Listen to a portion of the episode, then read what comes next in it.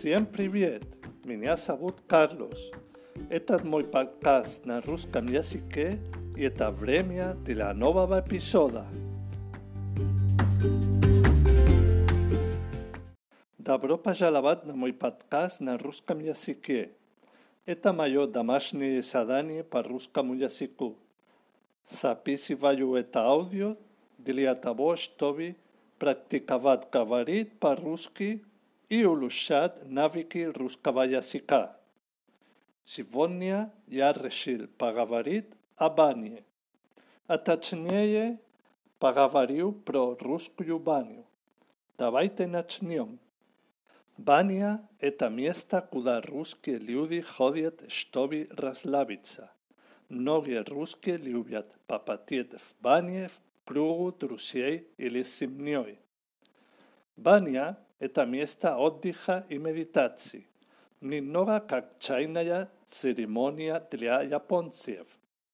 Многие иностранцы боятся идти в баню, думая, что там их сожарят живьем. В бане каждый решает сам, сколько времени он или она находится в парилке. Настоящая баня – это очень хорошо для здоровья и очень интересно. Итак, в чем разница между баней и обычной сауной? Самое главное – это веник. Веник – это связка молодых веток какого-нибудь дерева, обычно березы, пихты или дуба. Русские любят брат в баню веник из березы и массажировать им друг друга. Это приятно и полезно для здоровья. Сейчас несколько советов тем, кто идет с русскими в баню.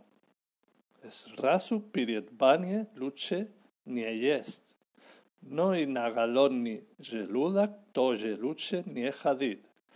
Вы должны чувствуваат сивја лјопки.